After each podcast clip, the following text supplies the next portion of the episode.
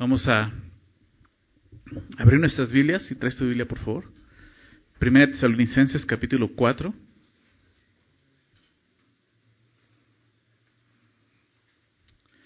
Me gustaría hacer una pregunta que puedan contestarme todos. Sin pena, alza la mano, nada más, no tienes que decir sí ni nada, nada más alzar la mano. ¿Cuántos de ustedes conocen la doctrina del rapto de la iglesia? Del rapto de la iglesia. Como un 30% de ustedes más, alzaron la mano. En la mañana un poquito más era como la mitad.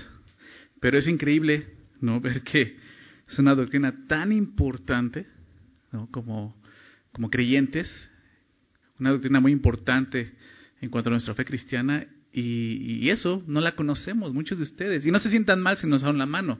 Qué bueno que están aquí porque vamos a ver eso el día de hoy. Este pasaje que tenemos delante de nosotros nos habla de esta importantísima doctrina, de cual también depende nuestra esperanza en Cristo. Entonces, vamos a ver eso el día de hoy. Eh, este, vamos a, a comenzar. Es un poco, aunque no es tanto, vamos a ver toda la parte final del capítulo 4, del verso 13 al 18. Entonces me gustaría dar inicio ya, para que no nos agarre mucho tiempo, ¿verdad? Vamos a, dar, vamos a leerlo, quisiera leerlo, del verso 13 al 18, después de eso oramos para dar inicio. Dice así el verso 13.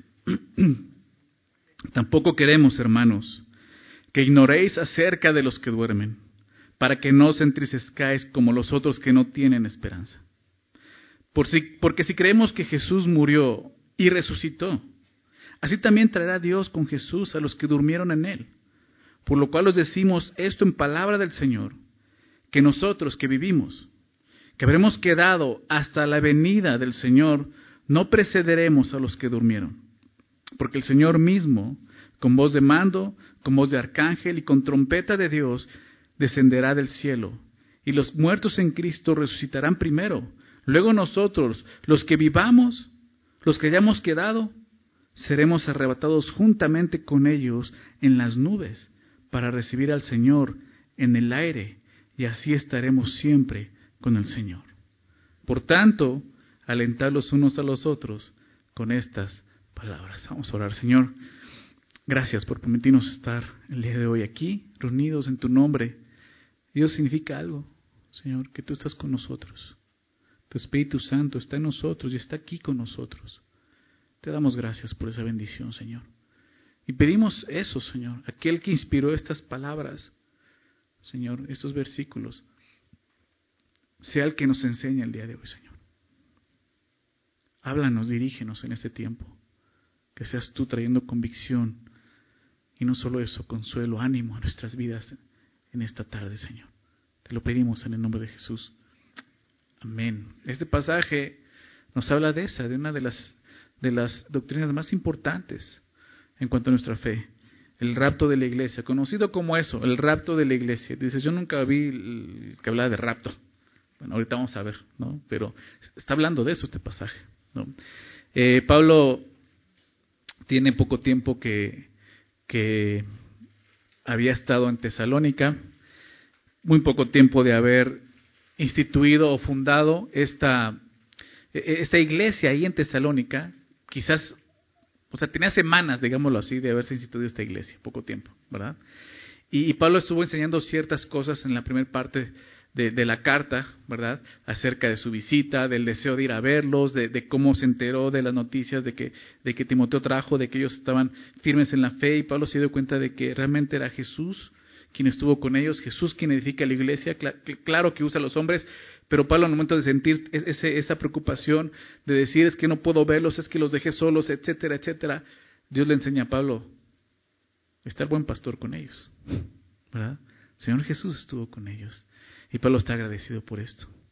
Después de eso empieza la parte de la carta, la segunda parte, que es la parte exhortativa, como hemos visto anteriormente, o la parte práctica, si lo quieren de esa manera, donde ya, ya nos habló de ciertas cosas, ¿verdad? Estuvo hablándonos de santidad, ¿recuerdan? entendimos esto, que la voluntad de Dios, y no solo la voluntad de Dios, el llamado de Dios para todo aquel que ha seguido, ha decidido seguir a Cristo, es santidad, es santificación, ¿verdad?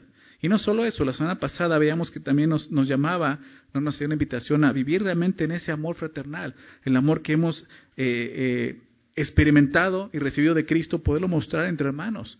Y no solo eso, nos llamaba también a poder ocuparnos de nuestros asuntos, trabajando con nuestras manos para ser de buen testimonio para los de afuera. Todo esto es un llamado que hemos recibido cuando aceptamos a Jesús como Señor y Salvador. Pero no solo hay un llamado, hay una esperanza, ¿verdad? Hay una esperanza, la cual Pablo ya había compartido con esos creyentes.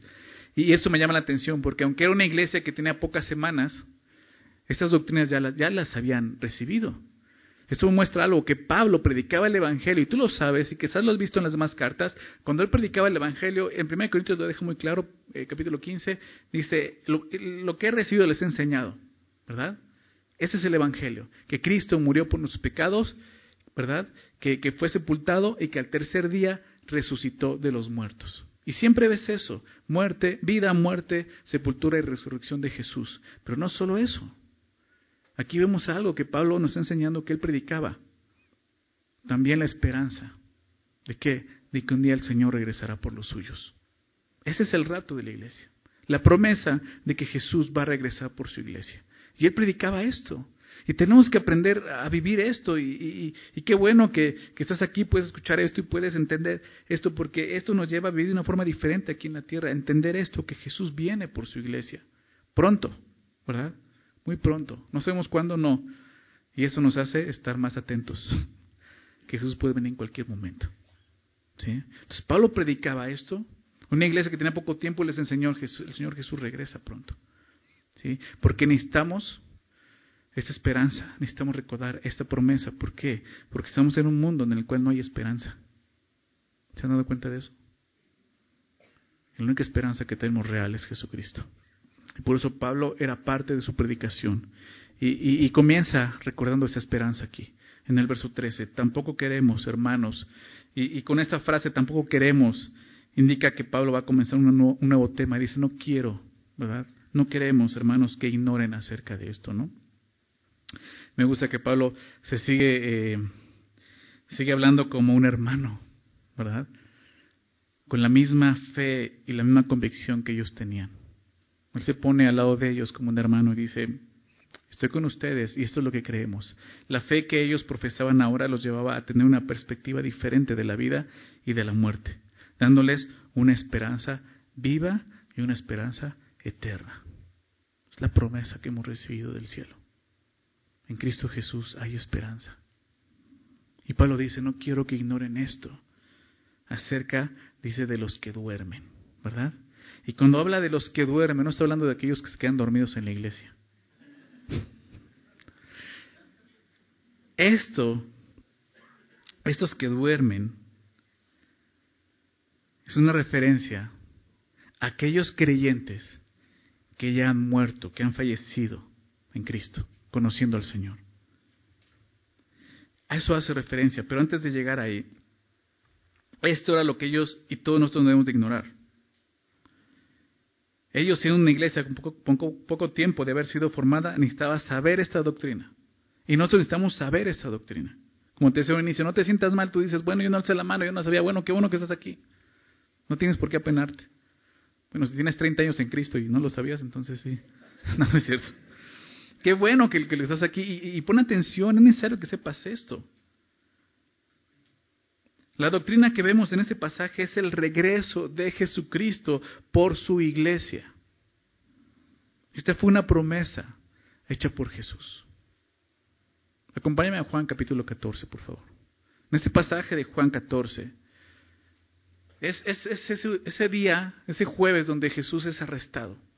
El día en que, esa noche que celebra la Pascua con sus discípulos, que Jesús dice, cuánto he deseado que llegase este día de celebrar la Pascua con ustedes. ¿verdad?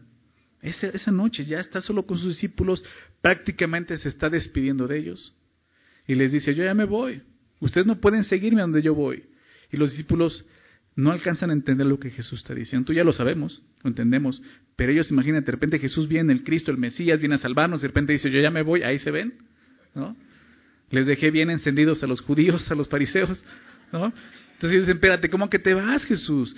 Y Jesús ve esto entonces les da una esperanza, una promesa, que lo vemos en Juan 14, y dice así, no se turbe vuestro corazón, porque estaban turbados, afligidos ellos por esto. Y Jesús dice, no se turbe vuestro corazón. Y dice esto, fíjense lo que dice ahí. Creéis en Dios, creed también en quién. Y Jesús los lleva a ese punto. ¿eh? ¿Ustedes creen en Dios? Sí, crean lo que yo estoy diciendo. Crean lo que yo estoy diciendo. En la casa de mi Padre, fíjate lo que va a decir, en la casa de mi Padre muchas moradas hay. ¿Dónde mora el Padre? ¿Dónde? En el cielo, tercer cielo. Ahí está la presencia de Dios mismo, está ahí. Y dice, en ese lugar hay mucho lugar. Si así no fuere, yo lo hubiera dicho. O sea, que usted está afirmando algo, le estoy diciendo la verdad. Voy pues a preparar lugar para, para, por vosotros, para, para vosotros. Y si me fuere y os preparare el lugar, vendré otra vez y os tomaré a mí mismo para que donde yo estoy, vosotros también estéis. Y aquí hay tres promesas. ¿Sí lo notan? Jesús les dice, y si me fuere, o sea, me voy a ir, número uno, y os prepararé el lugar, número dos, y se vendré otra vez. Dos de estas las cumplió. ¿Estás de acuerdo? Si me fuere, Jesús fue a la cruz. Y es más, ahí es donde dice, voy a preparar lugar. En ese lugar, en la cruz, es donde Jesús fue a preparar un lugar para nosotros. Dice Romanos 3:23. Dice que todos, por cuanto todos, que todos hemos pecado, ¿verdad? Y todos estamos destituidos de la gloria de Dios. ¿Qué significa eso? Que tú y yo no tenemos un lugar para estar con Dios. En nuestras fuerzas, en nuestros méritos, en nuestras obras, no podemos alcanzar eso. Estamos destituidos por nuestro pecado. Por eso Jesús vino a morir por nuestros pecados para darnos entrada al Padre. Jesús lo dijo así en este mismo pasaje, adelante en el verso 6. Yo soy el camino, la verdad y la vida, y nadie viene al Padre si no es por mí. Por esto, porque Jesús vino a morir por los pecados. Y es lo que le está diciendo, me iré y voy a preparar lugar. Ya lo hizo. Esas dos promesas ya las hizo. ¿Cuál falta? Vendré otra vez. ¿Y sabes algo? Lo más difícil de estas promesas son las dos primeras. y ya lo hizo. Lo que falta es sencillo para él. Es sencillo. Y la promesa es esta, vendré otra vez y os tomaré a mí mismo. ¿Te das cuenta? ¿Para qué? Para que donde yo estoy, ustedes también. Esta es la promesa, ustedes estén conmigo. Jesús ha prometido que un día va a regresar por su iglesia, por los creyentes. Esta es la promesa que estamos viendo el día de hoy, que necesitamos recordar y no ignorar. Jesús va a regresar en cualquier momento, dice la Biblia, en un abrir y cerrar de ojos. Él va a regresar. No sabemos. La hora nadie la sabe. Jesús estando aquí en esta tierra, él dijo, ni el Hijo sabe, solamente el Padre. En Hechos capítulo 1, es cuando los discípulos están con Jesús, ya resucitado, Jesús ya resucitó, estuvo con ellos un tiempo, pero ya va de regreso a casa, al cielo. ¿Recuerdas? Los discípulos lo, ven ascender al cielo. Y déjame leer esto en, en, Hechos 1, verso 10 y 11. Se acercan unos hombres, ¿recuerdas? Ellos están viendo y contemplando cómo Jesús se va y esos hombres les, hablan. No saben quiénes son, probablemente son ángeles estos hombres. Pero fíjate lo que dice. Y estando ellos con los ojos puestos en dónde? En el cielo. Entre tanto que él se iba, Jesús, y aquí se pusieron junto a ellos dos varones con vestiduras blancas, los cuales también les dijeron, varones galileos, ¿Por qué estáis mirando al cielo? Este mismo Jesús, que ha sido tomado de vosotros al cielo, así vendrá como le habéis visto ir al cielo. Esa es la, promesa. Estos de esos dos varones están recordando, recuerden lo que les dijo en Juan 14. Va a venir por ustedes. Hay una esperanza. Me los discípulos todos tristes, así como ya se va, adiós. Y espérense, o sea, así como lo están viendo, va a regresar. Esa es la promesa que tenemos. La enseñanza de este pasaje es fundamental en nuestra fe. Por eso Pablo no quería que ellos ignoraran acerca de esto.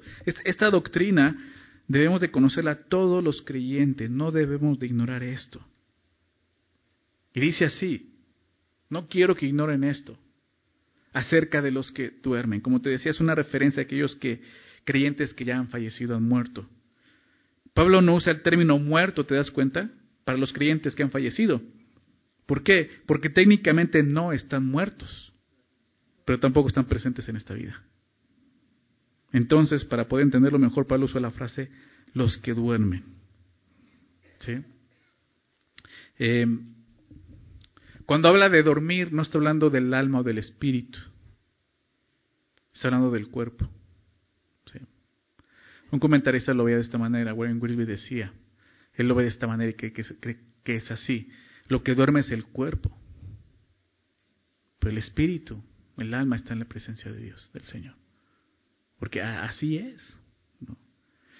Eh, decía otro, otro hombre de fe, piadoso, no recuerdo si era Moody o Tozer, uno de ellos, recuerdo mucho eh, esta cita que decía, ¿no?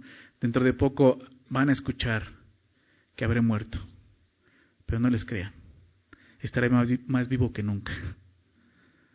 ¿Se dan cuenta? Los creyentes, para el creyente la muerte ya no tiene poder. Al contrario, estaremos más vivos que nunca porque estaremos en la presencia del Señor. Eso es lo que está diciendo aquí. Los que duermen son aquellos que, que, ya dejaron este cuerpo. Ya no están aquí. Pero recordemos algo, no están muertos. Esta frase, los que duermen, de ninguna manera apoya esta falsa enseñanza de un lugar o espacio intermedio entre este mundo y el venidero, como el limbo o el purgatorio, ¿no? Muchos creen, aún cristianos llegan a creer, bueno, cristianos hasta, en la reencarnación he escuchado que creen, dices, ¿en dónde dice la Biblia reencarnación? Encarnación, sí, Jesús hizo carne, pero no confundas eso, ¿sí? Habla de esto. La Biblia nunca habla de ese estado intermedio. Esa enseñanza contrarias a, a lo que la Biblia enseña exactamente. Quiero darte dos citas para que puedas ver esto como eso es falso. Una de ellas es lo que están viendo aquí. Bueno, una de las citas, pero voy a darte dos citas más. Hebreos 9, verso 27. Quizás si estás en, en Discipulado Navegantes, ya te aprendiste este versículo. Nos lo aprendemos ahí, que dice Hebreos 9, 27. Y de la manera que está establecido para los hombres que mueran una sola vez y después de esto el juicio. ¿Verdad? ¿Así dice tu Biblia? Después de esto, no dice el limbo o el purgatorio, dice el juicio. Y después habla inmediatamente, en cuanto dejas este cuerpo vas a la presencia del Señor. Es lo que la Biblia nos enseña. No hay un lugar intermedio. No hay, no hay ningún versículo que apoye eso. Recuerdo bien un, pastor, eh, me, me, impactó mucho cuando dijo, el único purgatorio que existe es la cruz de Cristo. No hay otro purgatorio. No hay otro lugar donde los santos puedan ser santificados, ¿no? principalmente en la justificación, en la cruz de Cristo. Entonces, es un versículo, otro pasaje, y te, y pido que me acompañes ahí, está en 2 de Corintios, capítulo 5, 2 de Corintios capítulo 5, verso 1, fíjate lo que dice, 2 de Corintios 5, 1, dice, porque sabemos que si nuestra morada terrestre, este tabernáculo, se deshiciere, tenemos en Dios un edificio, una casa no hecha de manos eterna en los cielos. ¿A qué se refiere? Cuando dice, sabemos si nuestra morada terrestre, ¿cuál es esta morada terrestre? ¿Cuál es este tabernáculo? Nuestro cuerpo, nuestro cuerpo físico, está hablando de eso. Si este cuerpo se deshiciere, tenemos en Dios, ¿qué cosa? Un edificio. No es una casa de campaña, tabernáculo, es un edificio, una casa no hecha de manos. Dice, es eterna en los cielos una casa en los cielos. Y si por esto, dice verso 2, y por eso también gemimos. Y ese es el gemir dentro del creyente, deseando la redención de su cuerpo, como dice Romanos 8. Por eso también gemimos deseando ser revestidos de aquella nuestra habitación celestial. Y, nosotros como creyentes, si tú te hallas en este conflicto del creyente que dice, Señor, ya quiero estar contigo, pero Pablo dice, me es necesario estar aquí y ya no sé qué es bueno, o qué es mejor, si, si morir o, seguir aquí, ¿verdad? El vivir es Cristo, dice. Y ese sentido, si gemimos al decir, Señor, ya quisiera estar en tu presencia, dice, deseando esto, ser revestidos de aquella nuestra habitación, no quedar ahí en el espacio, en el limbo, en el purgatorio, dice, ser revestidos inmediatamente pues así seremos hallados vestidos y no desnudos, porque asimismo los que estamos en ese tabernáculo gemimos con angustia porque no quisiéramos ser desnudados. Recuerda la palabra tabernáculo, está hablando del cuerpo. No quisiéramos ser desnudados, sino revestidos para que lo mortal sea absorbido por la vida. Mas el que nos hizo para esto mismo es Dios que nos ha dado las arras del Espíritu. Así que vivimos confiados siempre. Es fe lo que necesitamos para esto. Y sabiendo que entre tanto que estemos en el cuerpo, aquí ya lo deja claro, mientras que estemos en el cuerpo, estamos como ausentes del Señor, porque por fe andamos. En la tierra andamos por fe. No vemos al Señor Jesús, ¿por qué? Porque estamos en este cuerpo y mientras estemos aquí, estamos ausentes de Él. Entonces por fe, no por vista. Pero confiamos y más quisiéramos estar ausentes de qué?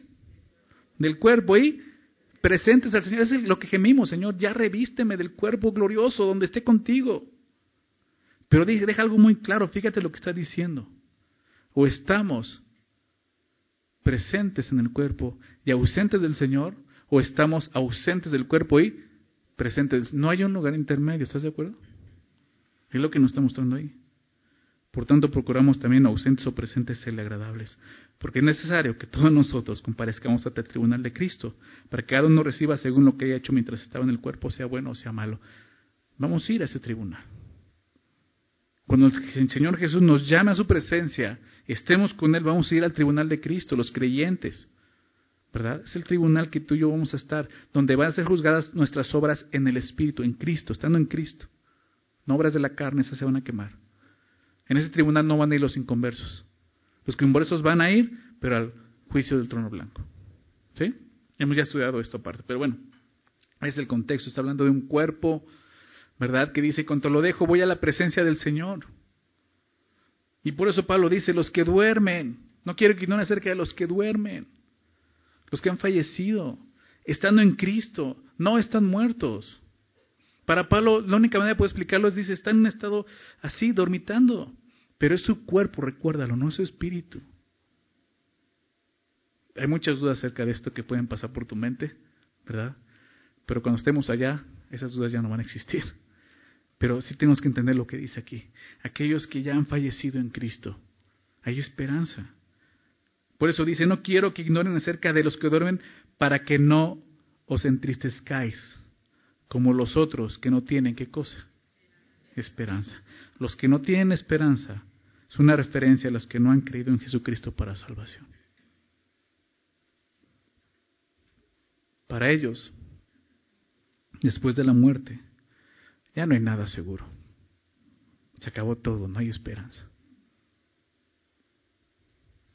¿Sí? Así era en ese tiempo, así sigue siendo el día. Yo sé que ya salieron doctrinas nuevas donde la reencarnación y que el Feng Shui y que nos vamos a la materia. Y... No, o sea, ¿eso qué esperanza es eso? ¿Volver a regresar a este mundo? ¿Como un perro o un gato? Eso no es ninguna esperanza. En Cristo hay una esperanza. Algunos de los creyentes de esta iglesia en Tesalónica, viniendo de un contexto pagano, recuerdas en el capítulo 1, verso 9, dijo que se convirtieron de los ídolos al Dios viviente. imagínate, o sea, viniendo de ese contexto, ignorando esta enseñanza, pues la muerte seguía representando una pérdida y una aflicción dolorosa para ellos.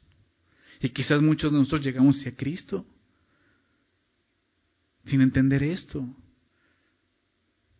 Y seguimos viendo la muerte así, aunque Jesús ya venció, de repente pensamos en la muerte y nos daba temor. O si alguien moría, sé qué pasó con él. Aquí está la clave. En Cristo hay esperanza. Si pusieron su fe en Jesús, ellos no están muertos, están con el Señor. Y si tú has tenido una pérdida así, ya sea un amigo o un familiar, si está en Cristo hay esperanza. Y recuerda eso. Esto debe traer consuelo y ánimo a tu corazón. Esa persona, y, no quiero usar esa palabra que comúnmente usamos de que, pues que es tu pérdida, no está perdida. Porque sabes dónde está. Pierde, cuando pierdes algo no sabes dónde está, ¿estás de acuerdo? Esa persona sabes dónde está. ¿Hay una ausencia? Sí. ¿Provoca un dolor, una tristeza? Sí. Pero no es como la aquellos que no tienen esperanza, ¿te das cuenta? Pablo no dice que no deben entristecerse, sino que no deben entristecerse del mismo modo que los que no tienen esperanza porque no tenemos una esperanza. Y muchas veces creo que hemos fallado en esto, a ser muy duros, a juzgar. A decir, tú no tienes que entristecerte porque le dice que no tienes que entristecerte, porque hay una esperanza y tienes que estar gozoso y está mal que te sientas dolor. No. Aquí no dice que no sientas dolor, dice no, no solo no te lamentes como alguien que no tiene esperanza. Claro que la ausencia de alguien, sobre todo alguien querido, va a traer dolor y tristeza, lo vas a extrañar, pero va a ser como eso, como una persona que se va de viaje y sabes que lo vas a ver dentro de dos años, tres, cuatro años, cinco años, no sabes. Pero lo vas a volver a ver, ¿me explico? Pero no es esa esperanza desgarradora de una persona que dice, ¿dónde fue? ¿Dónde está? Si creemos en Jesús, hay esperanza. Jesús vino para darnos vida eterna, ¿estás de acuerdo? Esa es la promesa de Dios para todo el que cree en Jesucristo. Pero si los que creyeron en esta promesa mueren, esta era la pregunta de ellos. Pablo, o sea, dices que Jesús ya viene, venía hoy. Viene hoy, bueno, dijiste eso hace dos meses, Pablo. Pero quizás algunos de los adolescentes ya estaban muriendo habiendo creído en Jesús. Quizás aún, hasta por la misma persecución, habían sido asesinados, no sabemos. Pero la duda era, oye Pablo, se nos adelantaron. ¿Qué está pasando con esa promesa? ¿Acaso falló la promesa de Dios? No. Es por eso que tenemos la promesa de la resurrección. ¿Estás de acuerdo? Lo que dice Pablo en el verso 14. Porque si creemos que Jesús murió y resucitó, Así también traerá Dios con Jesús a los que durmieron en él. Por lo cual os decimos esto en palabra del Señor, que nosotros que vivimos, que habremos quedado hasta la venida del Señor, no precederemos a los que durmieron. Entonces nos da una promesa que está vinculada a esta esperanza que es la resurrección. Porque si creemos que Jesús murió y resucitó, la muerte y resurrección de Jesús se basa fundamentalmente, es, un, es un fundamento más bien de nuestra fe de lo que creemos. La resurrección de Jesucristo nos da una esperanza firme que es nuestra propia resurrección. Los que duermen van a resucitar. Acompáñame a 1 Corintios 15, por favor. Es este pasaje paralelo en esta carta a los Corintios donde nos habla acerca de esto, de la resurrección. Con los Corintios, 1 Corintios 15, había una cuestión ahí porque ellos no dudaban de la resurrección de Jesús. Ellos creyeron que Jesús murió en esa cruz, fue sepultado y al tercer día resucitó. No hay problema. El problema con ellos es que estaban dudando de que si ellos también iban a resucitar igual que Jesús. Y es lo que Pablo está corrigiendo aquí en 1 Corintios. Fíjate lo que dice el verso 12. Dice, pero se predica que, se predica de Cristo que resucitó de los muertos, y eso era parte esencial de la predicación de Pablo, como te decía en un inicio, y no solo de Pablo, de todos los apóstoles, porque lo dice en el verso 11, porque o sea yo, o sean ellos, los demás apóstoles, así predicamos y así habéis creído. O sea, parte de nuestra fe es esta, Jesús resucitó. Y se predica que Jesús resucitó. ¿Cómo dicen algunos entre vosotros que no hay resurrección de los muertos? O sea, Pablo está sorprendido. Ok, entonces, ¿para qué Jesús resucitó? ¿Cómo pueden creer esto? Y lo lleva a usar la lógica. Piensa en eso, dice, porque si no hay resurrección de muertos, pues tampoco Cristo resucitó. Si Dios no puede resucitar a los muertos, Jesús no resucitó, ¿cómo puede entonces Jesús haber resucitado? Lo que está diciendo. Y si Cristo no resucitó, entonces ¿qué creen? Vana es entonces nuestra predicación, vana es también vuestra fe. Lo que predicamos está vacío y nuestra fe está vacía. No sirve de nada. ¿En qué nos estamos apoyando? Está vacío, es vano.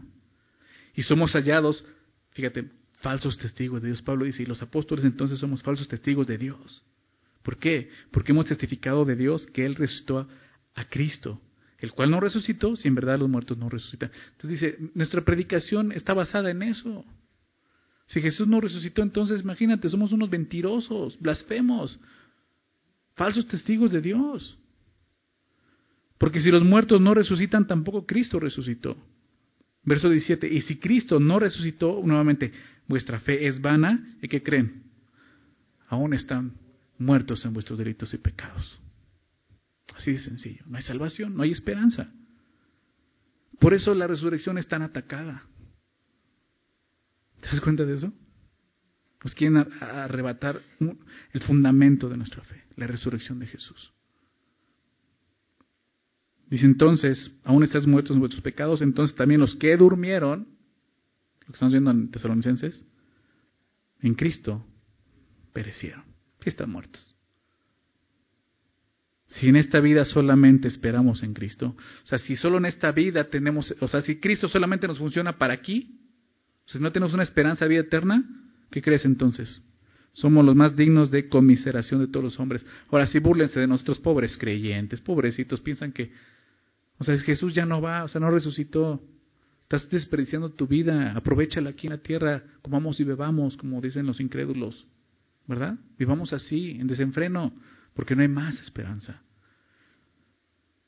Mas ahora, dice el verso 20, afirmándolo, Cristo ha resucitado de los muertos.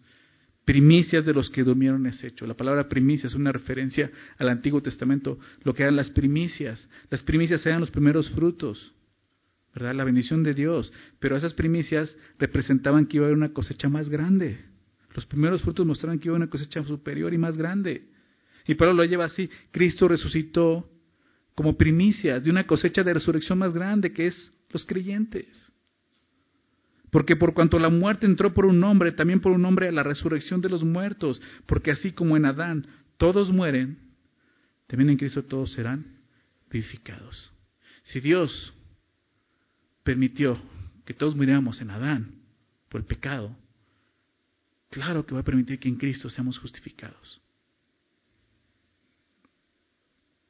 En Cristo serán todos vivificados. Verso 23, pero cada uno en su debido orden, hay un orden. Cristo, que dice, son las primicias, ¿recuerdas? El primero.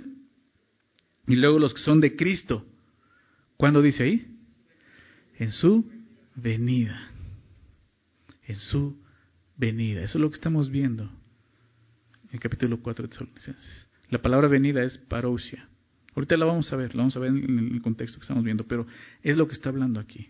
Si tienes algún separador, deja ahí marcado 1 eh, Corintios 15 porque vamos a regresar más adelante a ver esto, pero regresemos a Tesalonicenses 4. Entonces, porque si queremos que Jesús murió y resucitó, así también traerá Dios con Jesús a los que durmieron en él. Entonces Pablo es muy lógico, dice, si creemos en la muerte y resurrección de Jesús, también debemos de creer en esto. Dios traerá, traerá eh, también traerá Dios con Jesús a los que durmieron en él, la resurrección de los creyentes en el regreso de Jesús. Tenemos esta esperanza. Recuerda esa esperanza. Si le estás pasando por un tiempo de dolor, de lamento, por la ausencia de, de un creyente, una pena, un luto, recuerda esto, tienes una esperanza, está con el Señor. Decía otro pastor, dice, realmente cuando la persona muere y no está en Cristo, nuestro dolor es por esa persona.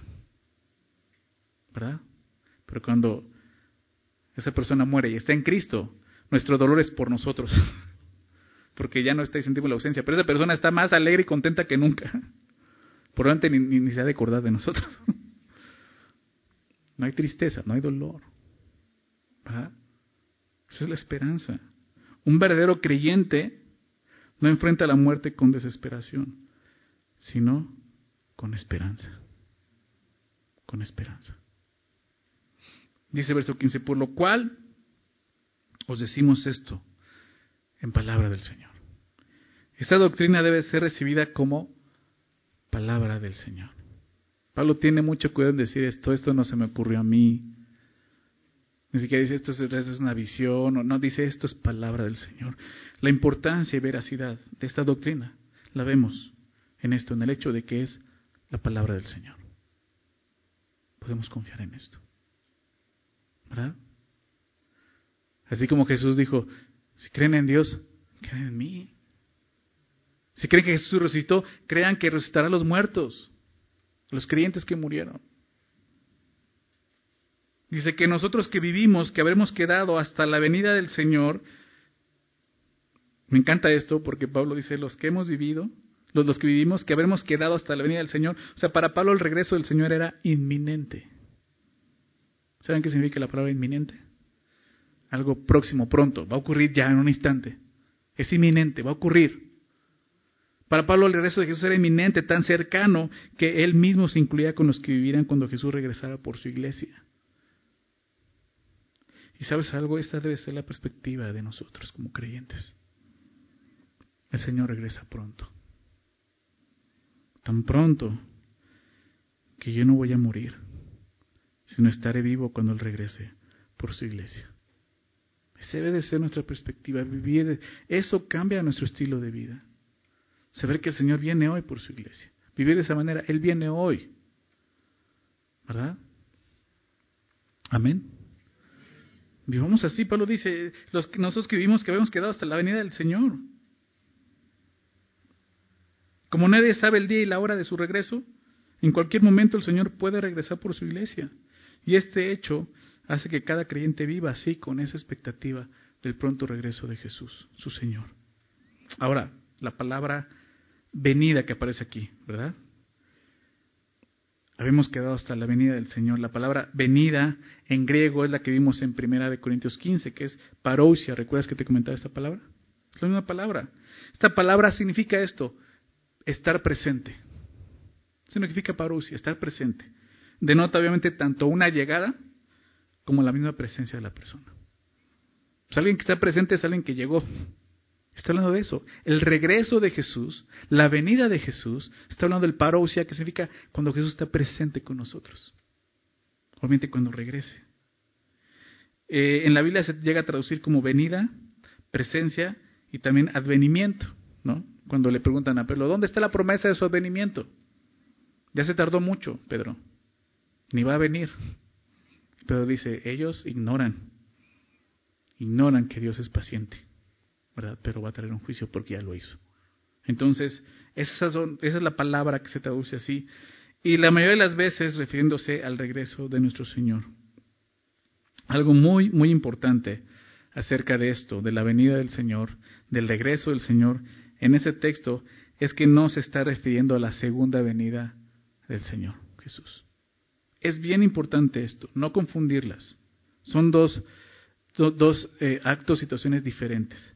El regreso que se menciona aquí en 1 Tesalonicenses 4 es cuando Jesús viene por su iglesia, a la cual recibirá en las nubes. Verso 17 lo dice, te lo vamos a ver.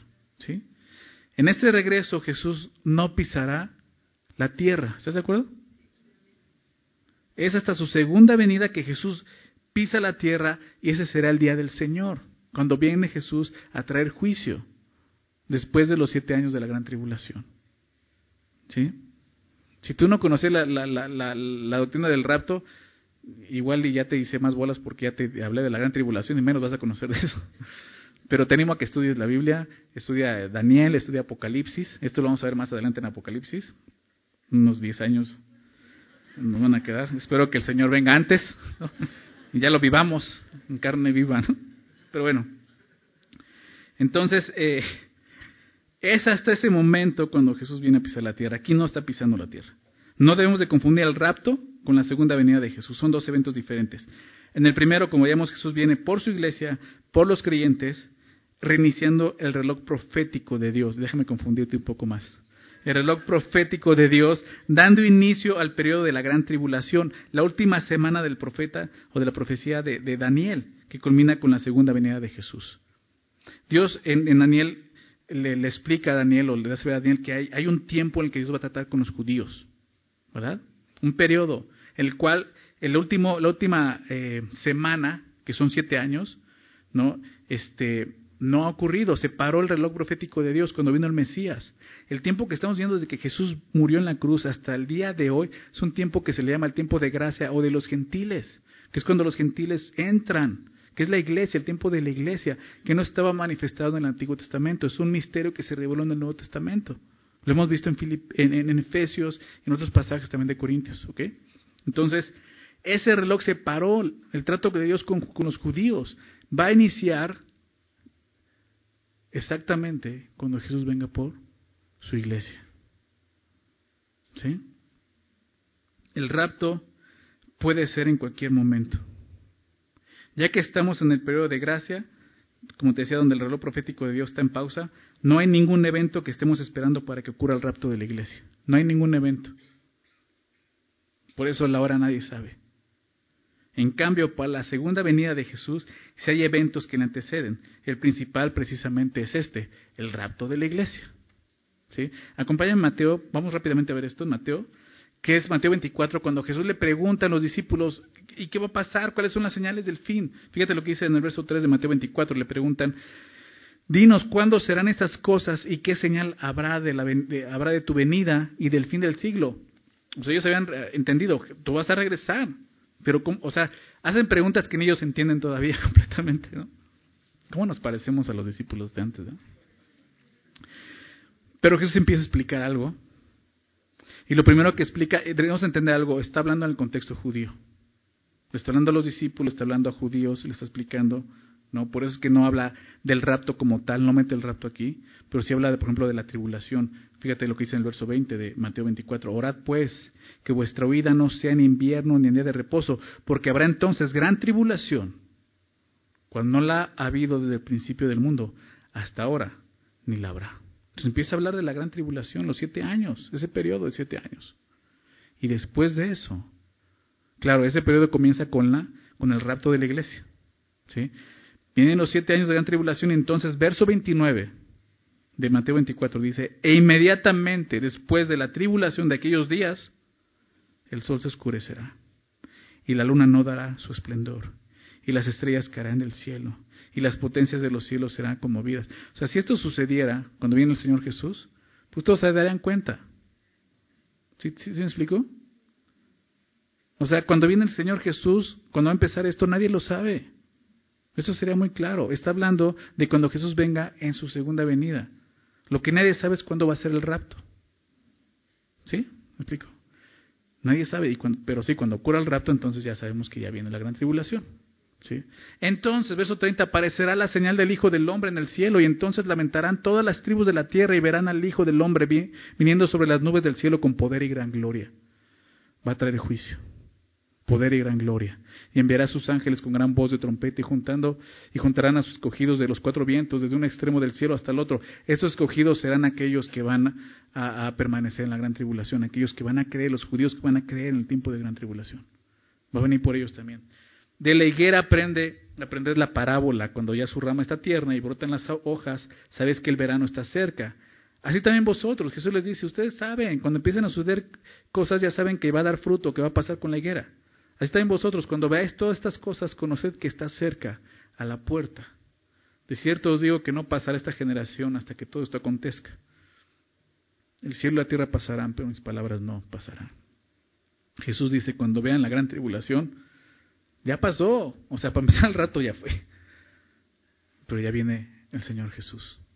¿Sí ven la, diferencia de los dos, dos, eventos? No los confundamos. Es importante eso, ¿no? En cuanto a nuestra doctrina, entender que Jesús viene primeramente por su iglesia y después empieza a tratar esa última semana, que son siete años, ¿no? la, la, semana es la manera en que se expresa en la Biblia, pero son realmente siete, un periodo de siete años, ¿sí? En los que Dios va a tratar con los judíos. Y esto lo puedes ver en Apocalipsis, todo lo que va a suceder va a ser increíble, impresionante.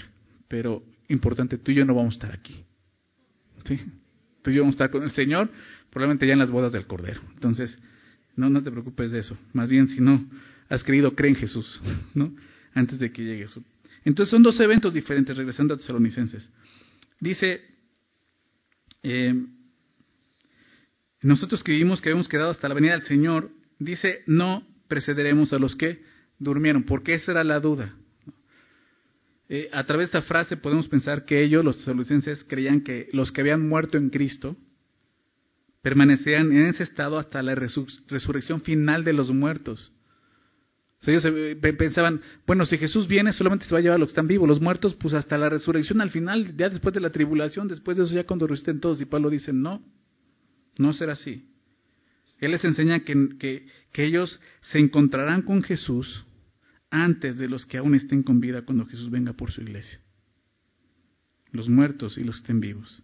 Cuando, o sea, cuando Jesús venga por su iglesia, vendrá por todos. O refiriéndome a toda su iglesia. Los que durmieron y los que estemos vivos.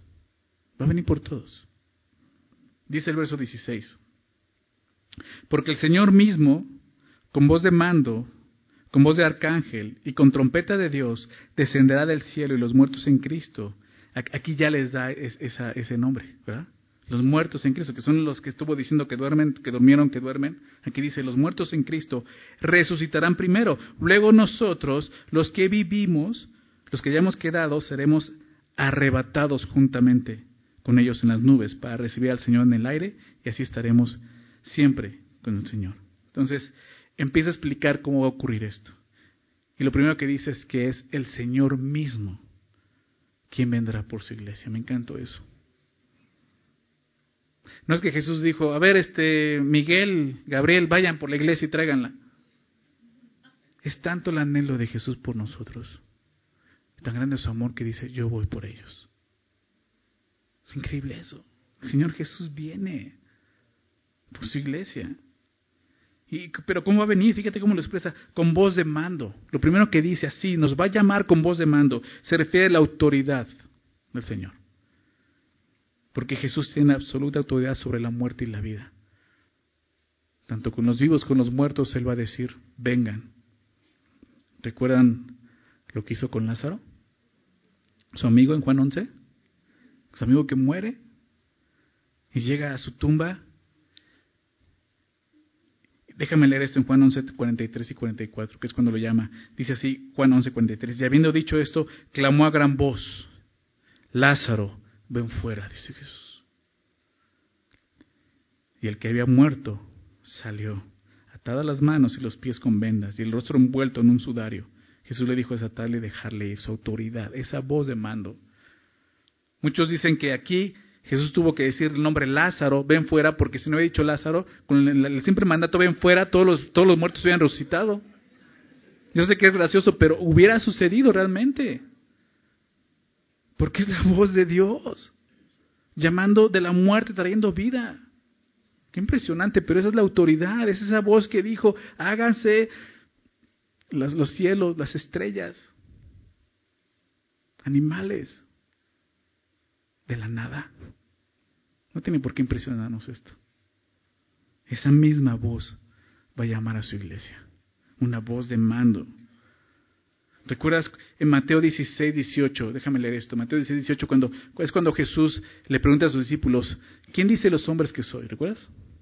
algunos Elías, otro que es este eh, Juan el Bautista, etcétera. Y Jesús dice, ¿y ustedes? ¿Quién dicen que soy? Y Pedro dice, tú eres el Cristo, el Hijo del Dios viviente. Jesús le dice, bienaventurado eres. Esto no te lo reveló carne ni sangre, esa es una revelación del Padre. El Espíritu Santo tiene una convicción de quién es Jesús. Pero inmediatamente después de esto Jesús dice, y yo también te digo, ahí en Mateo 16, 18, que tú eres Pedro, y sobre esta roca edificaré mi iglesia. Claro, es un versículo que se ha sacado totalmente de contexto, interpretado de una forma absurda. Cuando, cuando Jesús dice, yo también te digo que tú eres Pedro, está afirmando, yo te conozco, tú me conoces. Es mi relación con mi iglesia. Dios conoce a los que son suyos y viceversa. Tú me conoces, me has declarado como Cristo, yo te declaro como Pedro. Y sobre esta roca, no sobre Pedro, son dos tipos de piedras diferentes. Sobre esta roca, Jesús es la roca, pero no solo eso, sobre esta afirmación de que yo te conozco y tú me conoces, dice, edificaré mi iglesia. Es lo que está diciendo ahí. ¿Quién edificará la iglesia? ¿Pedro? Dice, yo edificaré mi iglesia. Es Jesús quien edifica la iglesia. ¿Por qué digo esto? Ve lo que dice a continuación. Y las puertas del Hades no prevalecerán contra ella. El Hades, en este contexto y en el tiempo de Jesús y en el Antiguo Testamento, era el lugar de los muertos. Jesús está diciendo, la muerte no prevalecerá contra ella. Esa es la autoridad de Jesús. Yo la edificaré. Al grado que un día la llamaré aún de la muerte, los voy a sacar de ahí. Jesús venció a la muerte en la cruz. Dijo, oh muerte, yo seré tu muerte. O sea, lo dice. Qué increíble es eso. Jesús terminando con el mayor enemigo, la muerte. Y por eso tiene la autoridad de decir, ven. ¿Te das cuenta? Con voz de mando, ven. Con esa autoridad Jesús llamará a su iglesia para encontrarse con Él. Y nada ni nadie podrá detenernos en la misma muerte. No te preocupes. No, te, no tengas miedo a la muerte. Jesús nos va a llamar. Y nada va a tenernos. Pero, ojo, me atrevo a decir que si tú nunca has escuchado la voz del mando de Jesús en tu vida, cuando Él venga por su iglesia tampoco la vas a escuchar. Si nunca has escuchado la voz de Jesús pidiéndote que le obedezcas, que dejes el pecado, que te partes del mal, probablemente no la vas a escuchar cuando Él llame a su iglesia en el aire. Pon tu fe en Jesús, cree en Él, obedécelo. Empieza a hacer caso a esa voz de mando, porque esa misma voz que quizás estás tratando de callar con tu pecado, esa voz un día te va a decir, ven, aquí estoy, y tú vas a seguir callándola y no lo vas a escuchar. Y te vas a quedar. En un tiempo espantoso, lo que vimos, una tribulación que la tierra nunca ha vivido. No se compara a lo que estamos viendo el día de hoy. No solo, no solo habla de esa, de esa voz de mando, dice con voz de arcángel. ¿Qué significa esto? ¿Quién sabe? Muchos dicen, no sé, o sea, el único arcángel mencionado en la Biblia es Miguel, ¿no? En Judas 9, en Judas 9. Ahora, esto no quiere decir que él, es el único arcángel, posiblemente hay más arcángeles, pero por supuesto que Jesús no es un, un arcángel, ¿no? Cuando dice con voz de arcángel no es que Jesús va a hablar y entonces Jesús es un arcángel, no, Él es Dios. Esto probablemente significa que Jesús vendrá en compañía de sus ángeles. ¿no? Probablemente pase así, no lo sabemos. Pero lo que dice también es esto, y con trompeta de Dios. Esta es una referencia al Antiguo Testamento. El toque de la trompeta tenía dos significados. El primero era señalar el fin de un periodo y el inicio de otro. Se usaba de esta manera al iniciar, por ejemplo, el año del jubileo. ¿Recuerdan el año del jubileo? Levítico 25, 9, lo puedes leer en casa se tocaba la trompeta y, marcaba el final de un ciclo y el principio de otro ciclo. Entonces muchas veces se usaba así y así va a ser. El regreso del Señor por su iglesia marca el fin de un periodo. Como te decía, el tiempo de los gentiles, o el tiempo de gracia, el tiempo de la iglesia, y el inicio de un nuevo periodo, que es los siete años de gran tribulación. El segundo significado del toque de la trompeta era convocar al pueblo de Dios para ocasiones especiales ya sea para una celebración o aún para reunirlos para la guerra. Tiene que tocarse la trompeta.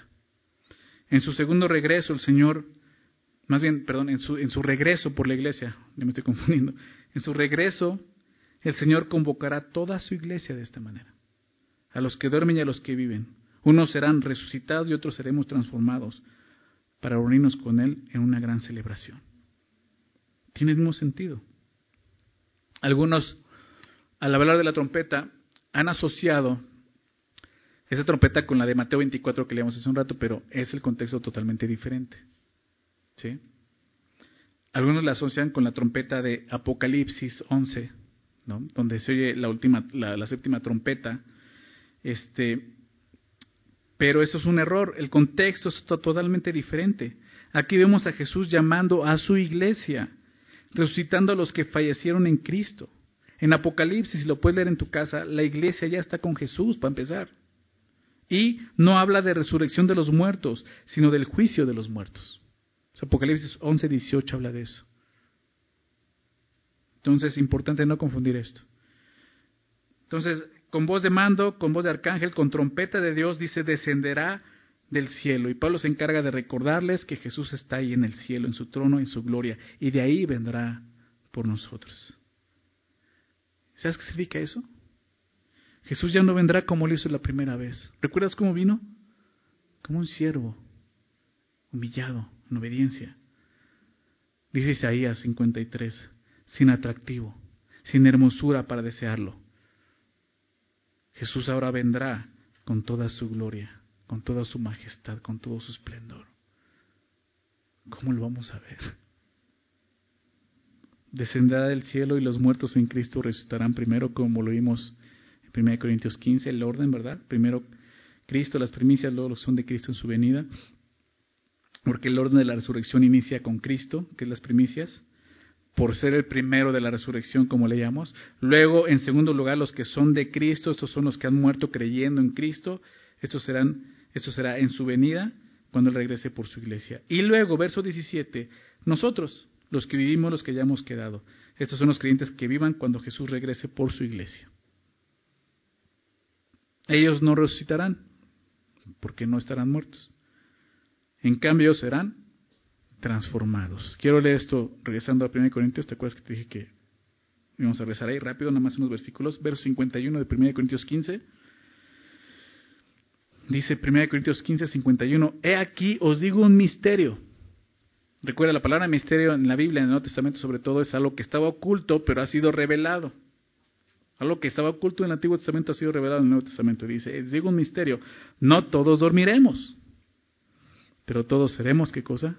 Transformados. En un momento, en un abrir y cerrar de ojos, al final de la trompeta, porque se tocará la trompeta y los muertos serán resucitados incorruptibles y nosotros seremos transformados. Porque es necesario que esto corruptible se vista de incorrupción y esto mortal se vista de inmortalidad.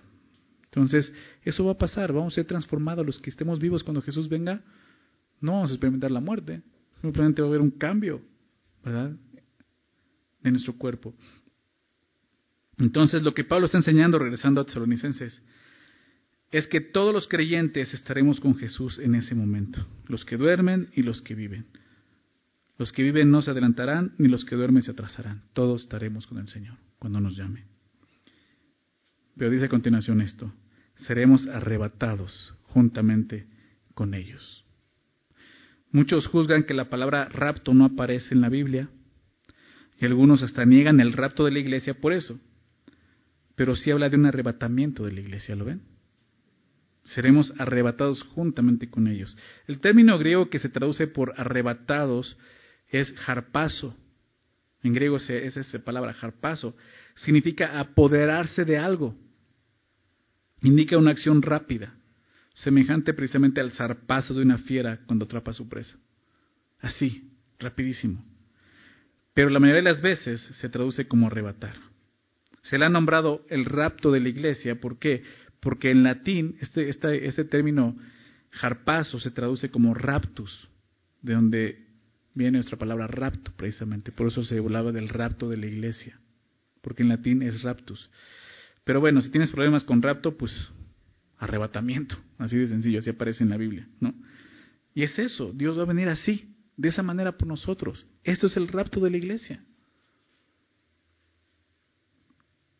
Qué increíble, ¿no? Dice, nos arrebatará en las nubes, dice, este, seremos arrebatados juntamente con ellos en las nubes para recibir al Señor en el aire. Qué increíble es esto. ¿No te parece? Ahora tú dices, yo no conocía esto y va a estar de locos. Yo cuando conocí al Señor y empecé a estudiar esto, conocer esto, o sea, yo, fíjate, o sea, yo venía de la tradición de, nuestra sociedad, de nuestra, nuestro país, ¿no?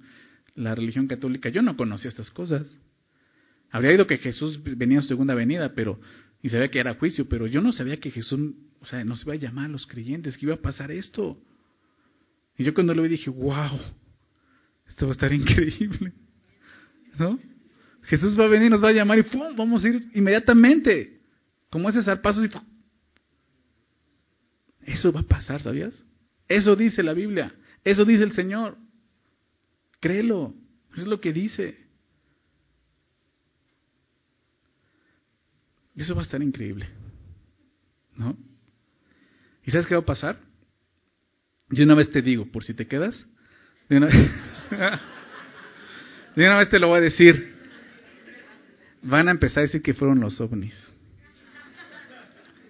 En serio, van a decir, los extraterrestres se los chuparon. ¿Por qué? Imagínate eso. millones de personas probablemente van a desaparecer en un instante de la Tierra. Hay películas del rapto, ¿las han visto?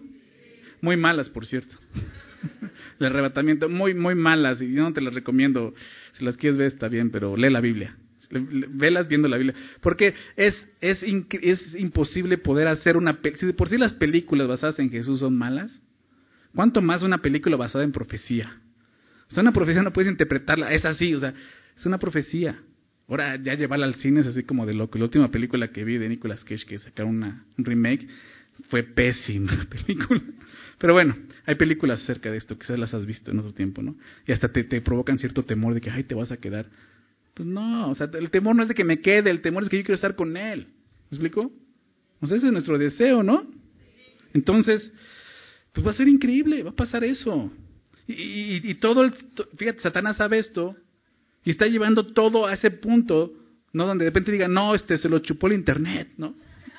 O fue el extraterrestre, cosas que dices, por favor, lee la Biblia, ahí está lo que va a pasar, ¿no? Y léela bien, ¿por qué? Porque va a empezar los siete años, ¿verdad? Entonces, va a suceder eso. Va a ser increíble eso. O sea, todo lo que va a pasar en el mundo va a ser espectacular. O sea, máquinas se van a caer encendidas. En la película aparecen aviones estrellándose, ¿no? Porque eran pilotos cristianos, ¿no? Etcétera, ¿no? Este, vehículos estrellados. Pues eso, pues vamos a ser raptados, así de sencillo es lo que dice la Biblia. Yo lo creo con todo mi corazón, ¿no? Y me, me encantaría verlo. Sé que lo voy a ver, pero quisiera verlo vivo, ¿verdad? Es mi esperanza. Pero bueno, el Señor descenderá del cielo y la iglesia asciende de la tierra, es lo que va a pasar. Es muy claro que el lugar de encuentro, ¿dónde es? En el aire, ¿verdad? En las nubes. Él no va a venir aquí a la tierra. Esa es su segunda venida. Ve lo que dice aquí al final del verso 17. Y así estaremos siempre con el Señor. Repite esto conmigo. Y así estaremos siempre con el Señor. El Señor prometió estar siempre con nosotros, los creyentes. ¿Estás de acuerdo? Y esa promesa se cumple el día de hoy con la presencia del Espíritu Santo en nosotros. Pero aquí se refiere a que estaremos en su presencia, ya no por fe, sino cara a cara. De encontrarnos con nuestro Señor. El apóstol Juan tenía esa, esperanza y decía, déjame leer esto en Juan, 1 de Juan 3, 2, dice, amados, tú sabes, él vio a Jesús. Él lo vio, aquel bebo fue hecho carne, lo vimos. ¿verdad?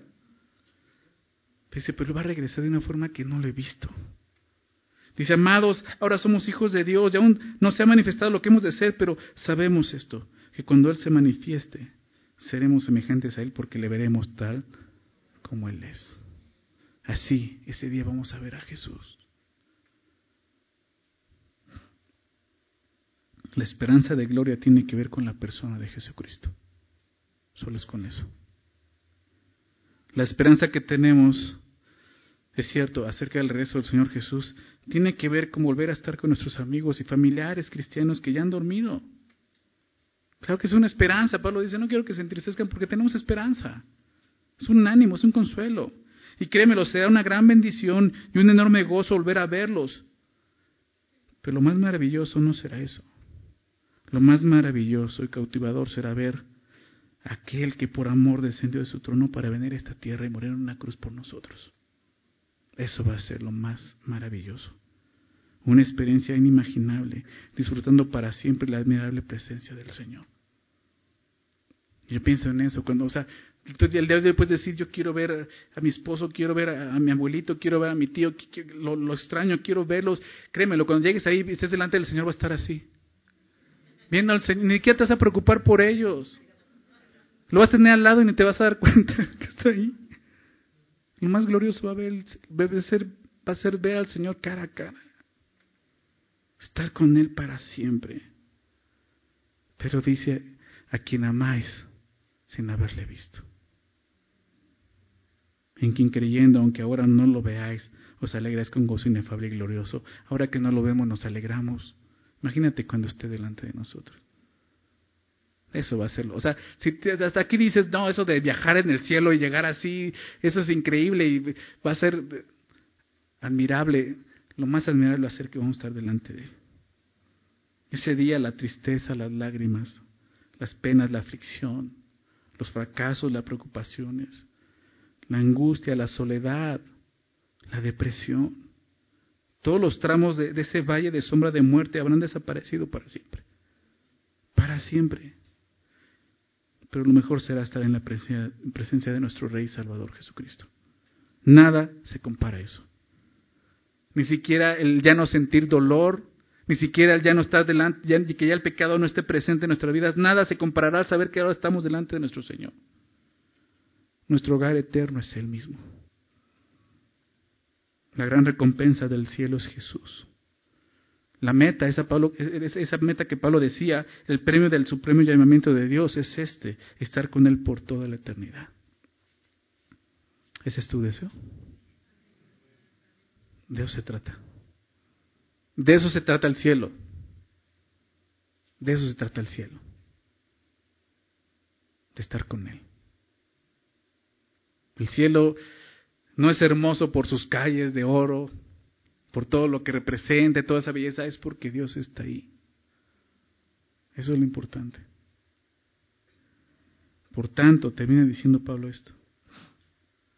Alentablos unos a los otros con estas palabras. Así es como esta doctrina sobre el regreso del Señor puede consolar al que sufre. Una esperanza.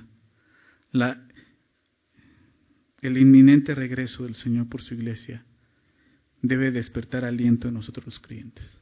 Ánimo, consuelo, esperanza. Pero me gusta que Pablo dice algo. Dice, les digo esto para que, para que tengan aliento, ¿no? Él dice que todos debemos de alentarnos con esta verdad. Cada uno de nosotros debe de conocer bien estas doctrinas para poder alentarnos y consolarnos unos a otros. ¿Se dan cuenta? Eso es lo que Dios quiere. Y ese aliento tenemos que llevarlo aún a aquellos que no han conocido a Cristo. Que tengan esperanza. La gente está muriendo sin esperanza. Jesús vino a morir por ellos, todos. Llévale la esperanza de Cristo. Llévale esa esperanza que el día de hoy mueve nuestros corazones y dices, ya quiero estar ahí. Como Pablo decía, Gimo, Gimo, deseo esto, ya quiero dejar este tabernáculo y ser revestido de ese cuerpo, ese edificio, estar con Él, ¿recuerdas? Es la esperanza que tenemos todos nosotros. Si no lo sabías, ya lo sabes. ¿Verdad? Y me da gusto que hayas venido y hayas escuchado esto. En Cristo hay esperanza. Hay esperanza. Hay consuelo. Hay aliento. ¿Verdad? Vamos a dar gracias a Dios. Señor,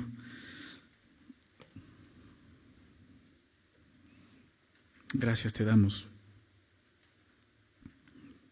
por esa esperanza, Señor, que tenemos. Tú lo prometiste y lo leíamos claramente en Juan. Tú le dijiste a tus discípulos que volverías. Y les dijiste eso, voy a preparar lugar y lo hiciste. Señor, tú moriste en esa cruz, pagando el precio de nuestras maldades, de nuestros pecados, de nuestras faltas, Señor, para que pudiéramos estar contigo. Y la promesa es esta, volveré por ustedes.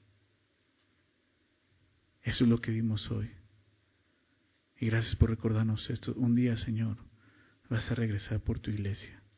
Y aquí estamos, Señor. Los creyentes somos tu iglesia, aquellos que hemos creído. Aún por aquellos, Señor, que ya están durmiendo, Señor. Van a escuchar tu voz llamándoles, esa voz de mando.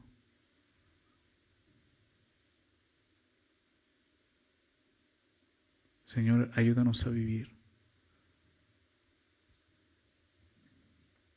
creyendo esto, con esta perspectiva como veíamos, saber que tú vienes hoy por tu iglesia. De nada sirve hablar de estas cosas si realmente no vivimos de acuerdo a ellas. Esa es nuestra fe, Señor. Creemos en ti, creemos que vas a regresar. Y anhelamos ese día. No porque simplemente nos vas a sacar, Señor, del juicio, de la tribulación. Más que eso es porque vamos a estar delante de ti. Porque te anhelamos. Porque queremos verte, Señor. Gracias, Señor Jesús. Y gracias, Padre. Gracias por tu obra de salvación. Gracias por enviar a tu Hijo. Lo enviaste a morir en esa cruz y un día va a regresar por nosotros. Gracias, Padre. Gracias por salvarnos. Gracias por tu Espíritu Santo, que es el que el día de hoy trae esa convicción a nuestro corazón. Gracias, Señor. Gracias, Espíritu.